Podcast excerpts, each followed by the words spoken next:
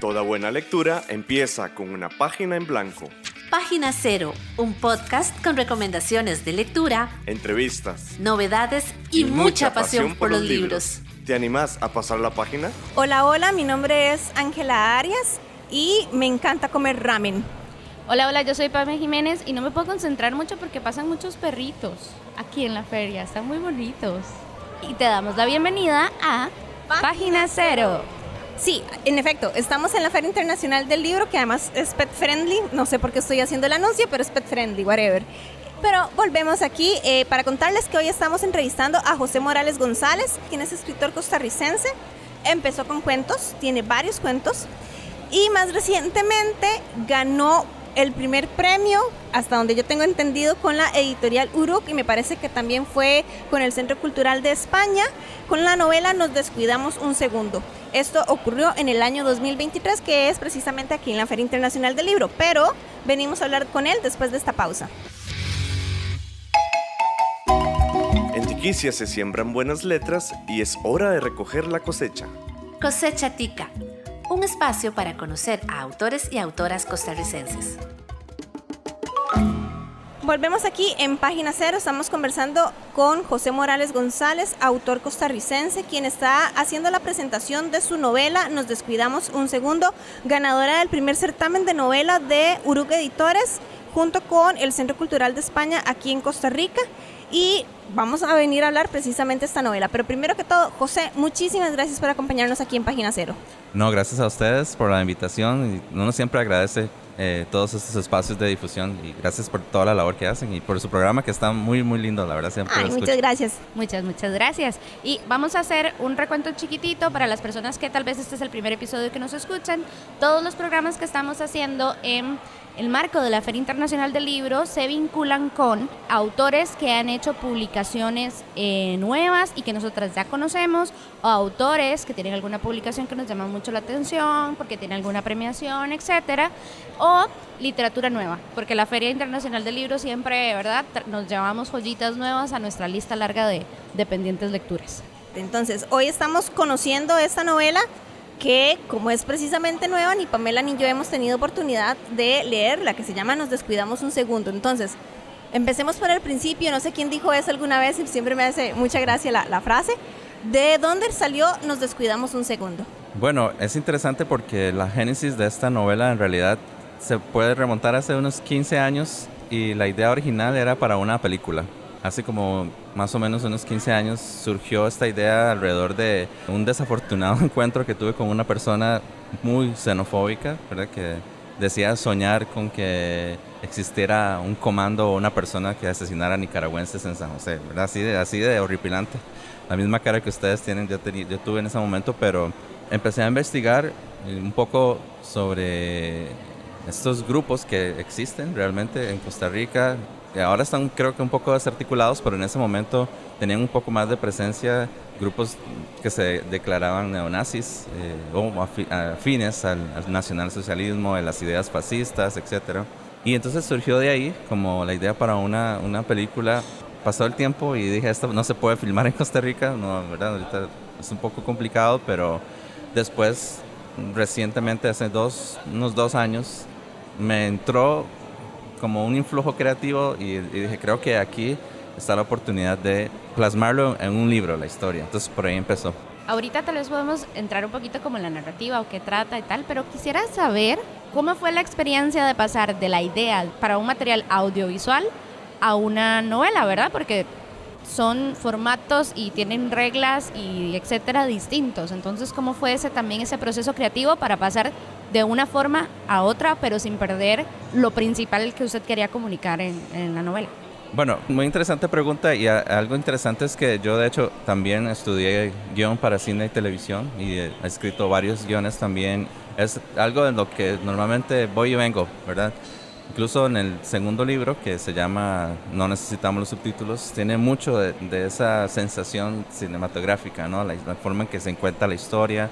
Y entonces eso me ayudó un montón porque yo ya hace varios años cuando empecé la investigación, ya justamente había hecho como un esquema de la historia, pensando en una forma cinematográfica Y creo que ayuda un montón, de hecho, al ritmo del libro, ayuda un montón de cómo está contada la historia y cómo se pasa página tras página, eh, cada punto de giro, etcétera. Son conceptos que siempre manejo y creo que no los puedo dejar de, lado, ¿verdad? También eh, el clímax de los personajes, en la historia, la forma que se construye, la representación visual de una idea o lo que está sucediendo. Entonces, creo que lejos de ser como un conflicto, más bien fue algo que ayudó montones a la forma en la que está, que, ¿verdad? Siento que es un poco vertiginoso cuando se lee y permite como formar esas imágenes y eventualmente, atención cineastas costarricenses, eh, contáctenme si quieren grabar la película, pero creo que tiene mucho de, de eso, sí. Vea, yo incluso antes de irme de nuevo a la narrativa, como decía Pamela, a mí me surgió una pregunta, porque usted nos contaba fuera de micrófonos que es psicólogo, ¿verdad? Entonces yo decía, ¿de dónde sacó un psicólogo la idea de hacer un guion para audiovisual? Y ahora ya nos dice que, bueno, que ha llevado cursos de guion audiovisual, que ha hecho guiones eh, literarios, ¿verdad? Para películas o para audiovisuales en general.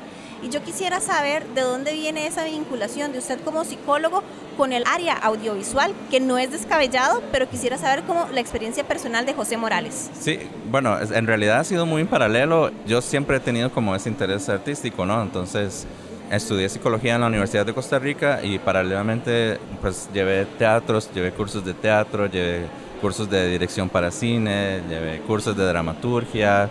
Uno como cuando está en esto, que seguro ustedes lo saben, siempre busca como en qué meterse, ¿verdad? Y, además siento que uno como artista realmente estar como teniendo estos influjos creativos y teniendo como esas experiencias y esos contactos, todo ayuda un montón. Entonces, la psicología desde, eh, desde ese punto de vista ayuda también un montón. O sea, incluso mis libros tienen, eh, o todo lo que escribo tiene mucho de la construcción de los personajes desde lo psicológico, desde la verdad psicológica, como le digo yo. Y entonces, más allá, digamos, de, de buscar como imágenes físicas o algo así, lo que me interesa es mucho explorar la verdad del personaje, detrás de todo lo que está de ese personaje, su realidad social, económica, eh, física, geográfica, etcétera, etcétera. Entonces, creo que todo se complementa. Ya usted nos estaba contando un poquito como de los inicios, ¿verdad? De esta novela de hace 15 minutos. Por cierto, que si escuchan mucho ruido, claramente estamos en la Feria Internacional del Libro. No se asusten. Esperamos que no se escuche mucho con demasiado. Creo que ese es el, Museo de los Niños, se me hace. En todo caso, está diciendo, usted ya nos había contado de dónde viene eh, la historia, ¿verdad? De estas personas particularmente muy xenofóbicas y demás. Más allá de este inicio de hace 15 años de la novela, ¿qué nos podemos encontrar nosotros y nosotras al leerlo? ¿Continúa con esta premisa inicial o fue evolucionando? Fue evolucionando completamente, tal vez a manera de sinopsis, que creo que es importante. Claro. El libro podríamos decir que es un thriller barra sátira política. Está ambientado quizás en una época contemporánea, justamente en el gobierno se está discutiendo una reforma, una legislación para flexibilizar los requisitos migratorios. Y en, este contexto de discusión política surge un grupo armado paramilitar neonazi que em, pues eh, hace protestas contra el gobierno y no voy a revelar mucho más porque si no, ¿verdad? Algo spoilers a la gente, pero más o menos por ahí va.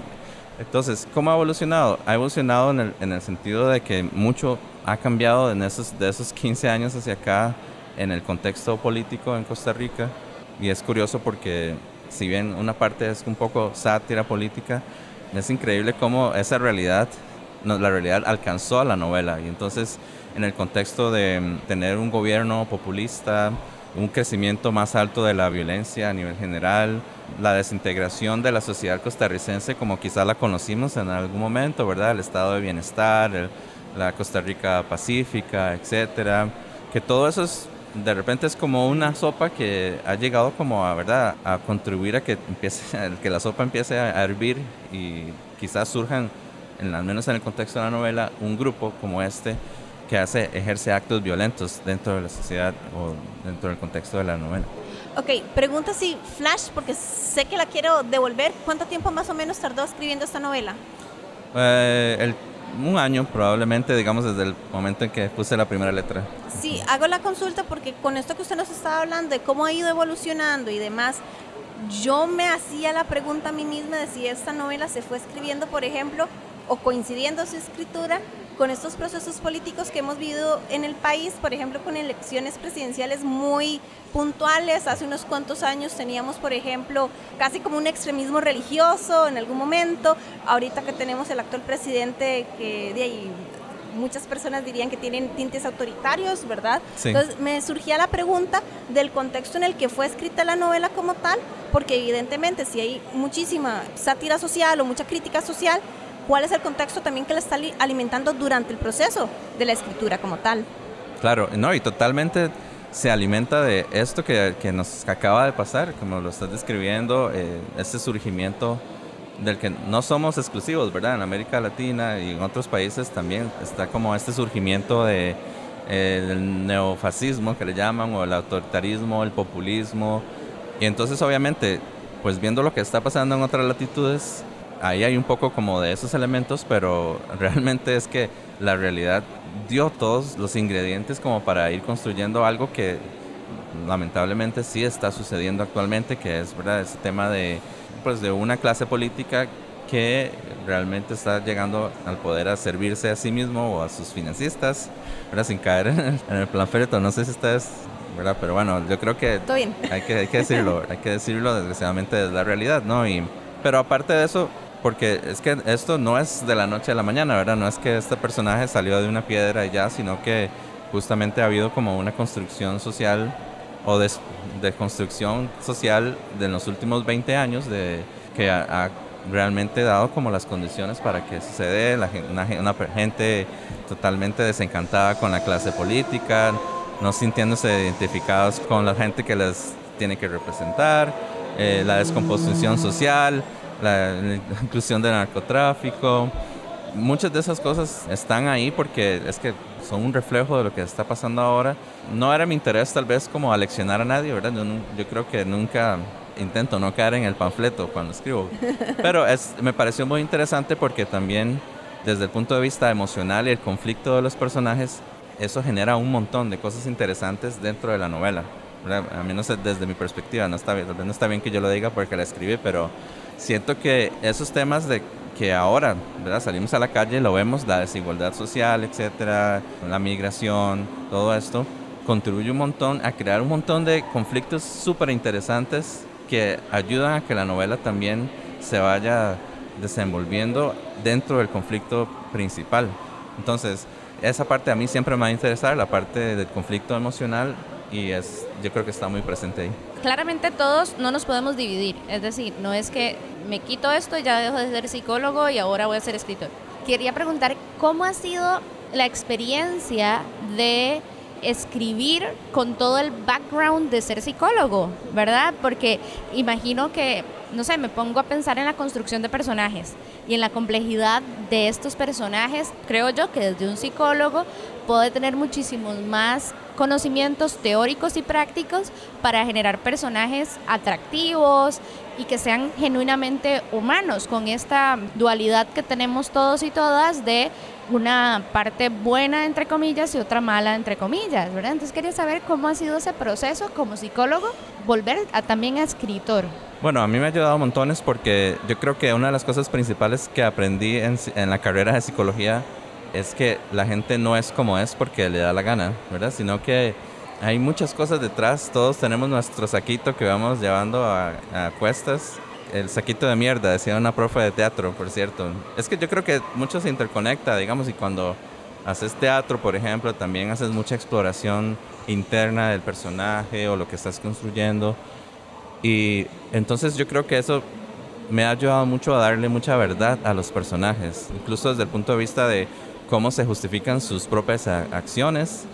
Y eso es interesante porque yo siento que es una parte más de las partes más difíciles como autor es separar tus propios eh, principios de los del personaje, ¿verdad? Porque a veces quizás, incluso a mí me pasa, ¿verdad? Yo estoy escribiendo y, y llego a juzgar al personaje como, hey, ¿cómo va a hacer eso? Pero realmente en la vida real suele suceder que a veces la gente hace cosas que tal vez no tienen sentido para nadie, pero para esa persona Sí, sí lo tienen y además porque hay muchas cosas en, forma inconsciente que no nos damos cuenta que estamos haciendo, ¿verdad? Claro, con quién hablamos. Los contextos en los que nos realizamos o la manera en la que crecimos, en verdad que eso nos hace percibir la vida y las cosas de una manera específica, ¿verdad? Exacto. Que nuestra realidad, si nos ponemos tal vez nosotros tres aquí a describir este momento, probablemente puede que, bueno, por ejemplo, Ángela dijo que le gustaba el ramen y yo ahorita dije que qué bonitos los perros en la feria. Algo tan banal, ¿verdad? De cómo describimos un espacio y cuando hablamos de elementos sociales, eso tiene más profundidad en los, en los personajes, porque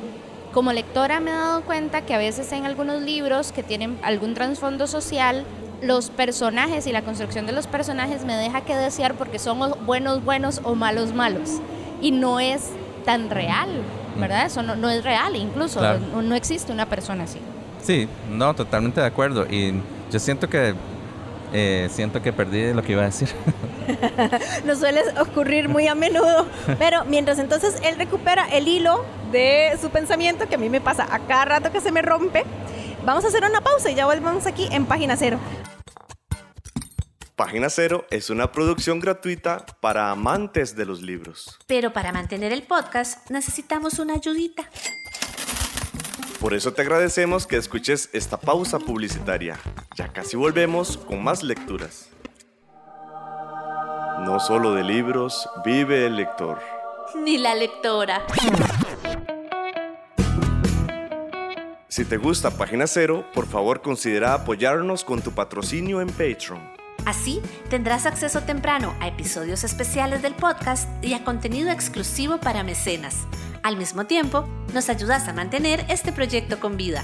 Encontrá más información en nuestro sitio web pg0.com. o visitar directamente el sitio www.patreon.com barra inclinada pg0.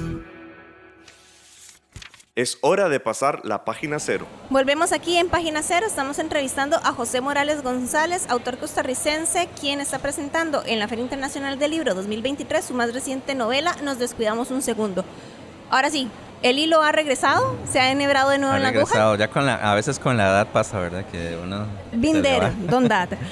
No, pues lo que iba a decir que me acordó algo de lo que dijiste, Pame, es que eso es algo muy interesante para mí cuando uno está construyendo un personaje, es cuál es la forma de haber vivido, ¿no? Porque, por ejemplo, hay en el libro hay un personaje que es un inmigrante nicaragüense, ya entrado en años, que vino a Costa Rica, vino de mojado, que en algún momento intentó cruzar a Estados Unidos, no lo logró, perdió a su papá, perdió su... En fin, entonces hay un montón de esas experiencias. Por ejemplo, en el caso de él, eh, cuando estaba pequeño, su mamá se tenía que ganar la vida cocinando frijoles todo el día.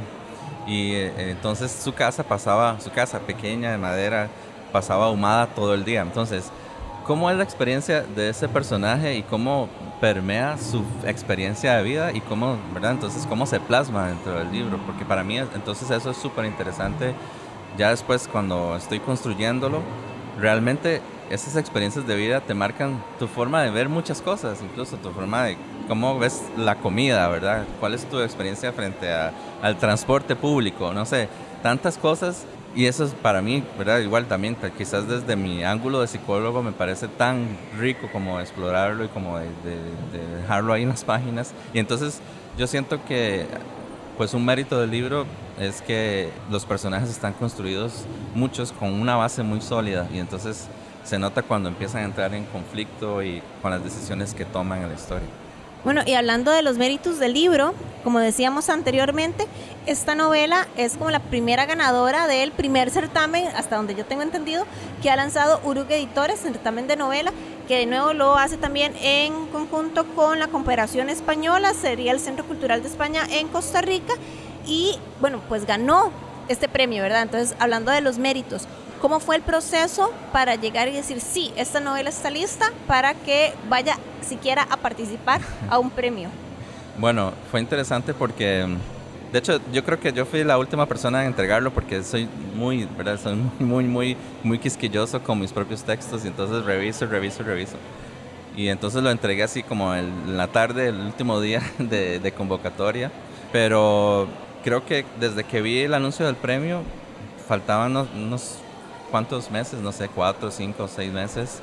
Estaba como el esqueleto de la novela estaba casi listo y pues me apuré, o sea, me- realmente entré como en, me metí en la zona y empecé a escribir, escribir, escribir, a pulir, a pulir, a pulir, hasta que dije, sí, está lista.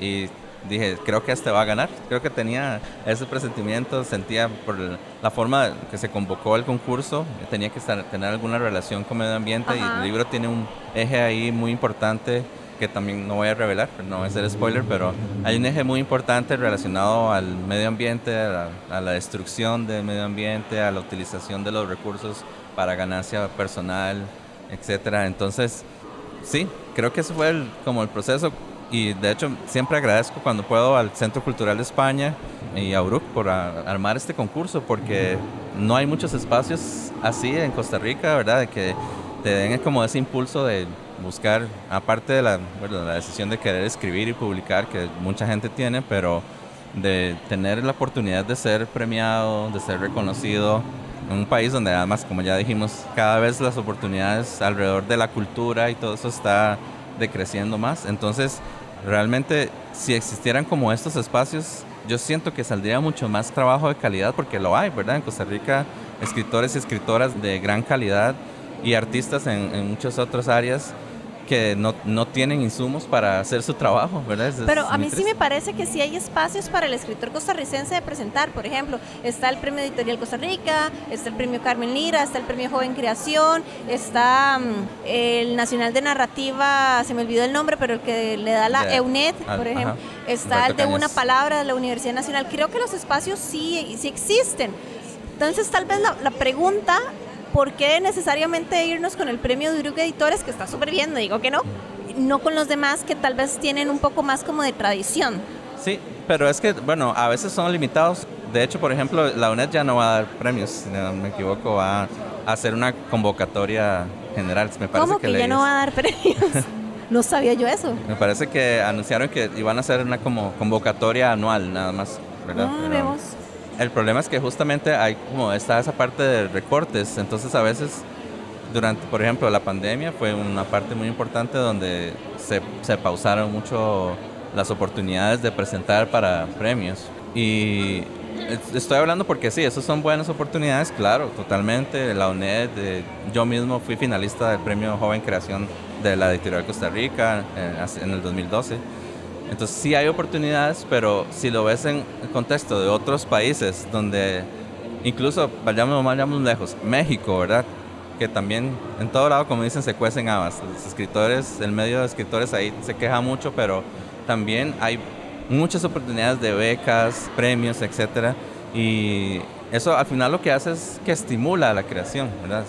Sí, claro, y lo que entiendo y que coincido, digamos, es que tal vez tenemos muchos retos a nivel país en cuanto a estimular y dejar de ver la cultura y el arte como un, un elemento como tan desechable, por decirlo así.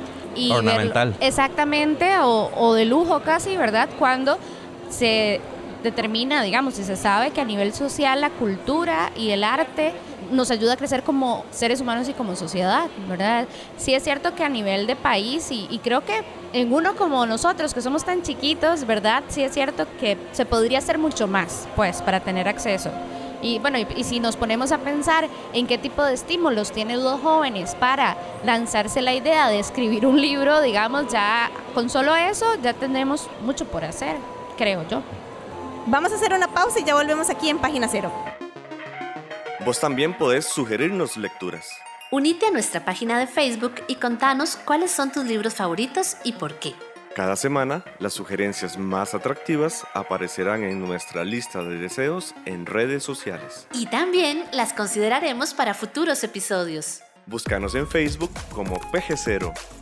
Volvemos aquí en Página Cero, ya vamos cortando este programita porque resulta que José Morales, en el momento en que estamos haciendo esta entrevista, le faltan como unos 15 minutos para que vaya a la presentación de Nos Descuidamos un Segundo. José, cuéntenos, ¿qué está esperando de esta presentación y de la experiencia en general de la FIL? Bueno, yo ah, siempre amo las ferias de los libros, ¿verdad? Y el año pasado que saqué este otro libro... Eh, no necesitamos los subtítulos por cualquier cosa. No pude venir porque me dio COVID.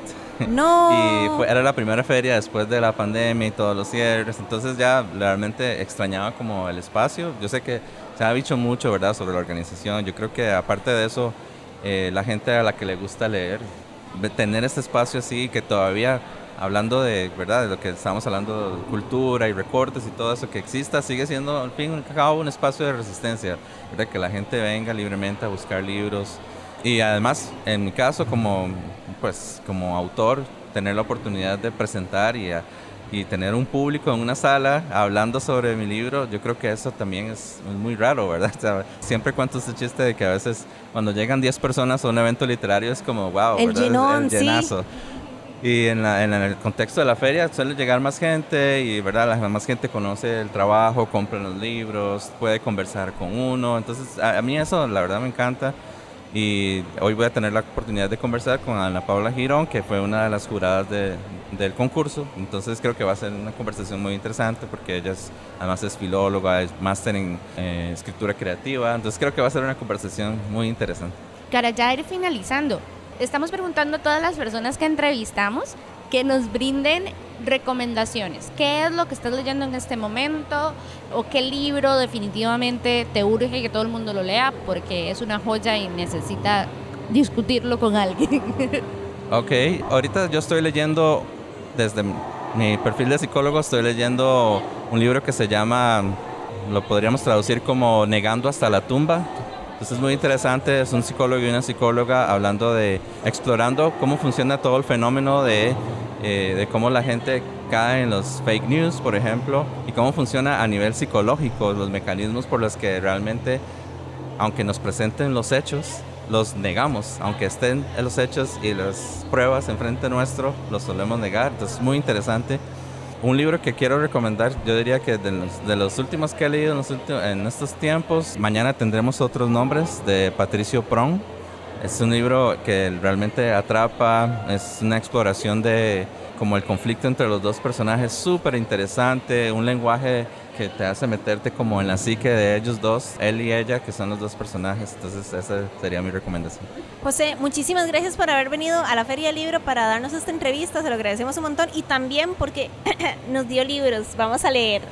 No, hombres, muchas gracias a ustedes por toda esta labor de difusión. Yo, yo creo que otra vez, ¿verdad? Hablando de espacios y eso, es súper necesario y ojalá más gente escuche el programa.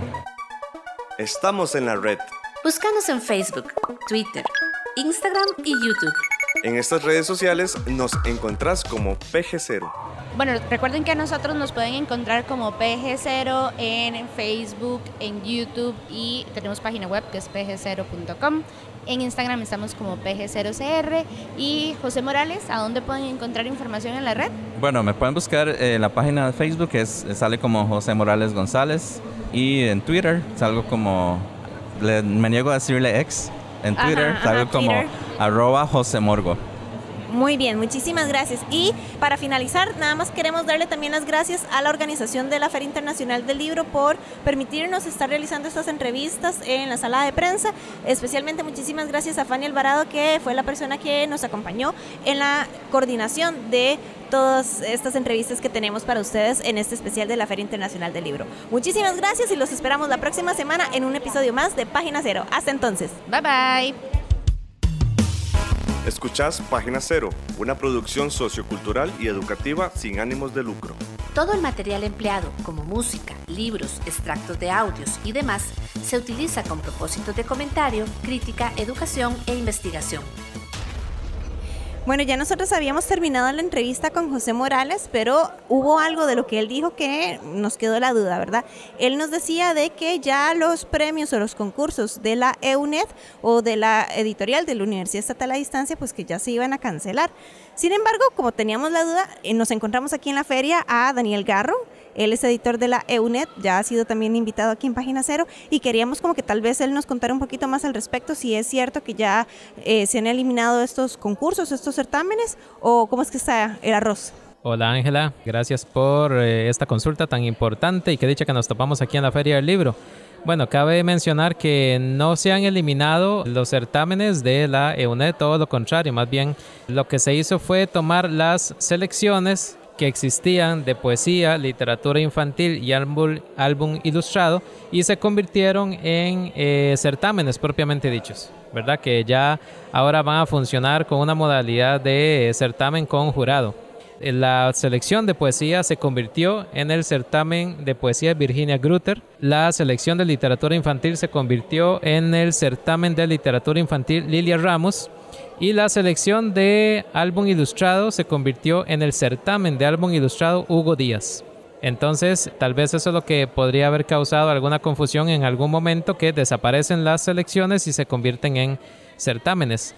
Ahora bien, lo que era la selección de cuento y la selección de novela, esas sí propiamente desaparecen, porque ahora la forma en que vamos a recibir cuento y novela va a ser en el Premio Nacional de Narrativa Alberto Cañas, alternando, ¿verdad? Siempre alternando eh, cada año, un año cuento, un año novela, o si no, en la convocatoria de libros de interés general, donde las personas pueden presentar pues eh, toda clase de proyectos. Es una convocatoria ya variada donde sí puede ingresar cuento y novela perfectamente. Entonces, esa sería la forma en que ahora se va a recibir cuento y novela en la, en la editorial, ¿verdad? Esos serían los cambios que ya están debidamente actualizados en el sitio web de la editorial. Muchísimas gracias entonces a Daniel Garro Sánchez, editor de la EUNET, por habernos hecho esta aclaración. Y ya con eso cerramos ahora sí el programa de Página Cero. ¡Chao! Para escuchar más episodios de Página Cero, visita nuestro sitio web pgcero.com. Ahí también encontrarás más recomendaciones literarias para que pases la página en blanco.